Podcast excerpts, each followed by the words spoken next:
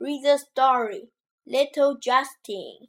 It is spring. Little Justin is born in a river. He is small and black. Now he has a tail. He sees a fish. She has a tail too. Mom? No, I'm not your mom. Your mom has four legs and a big mouth. Little Justin has four legs now. He sees a turtle. She has four legs and a big mouth. Are you my mom? No, I'm not your mom. Your mom has big eyes and she catches flies. now little Justin is green. He has no tail.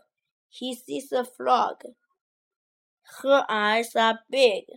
She is catching a fly. Mom? Yes, I'm your mom.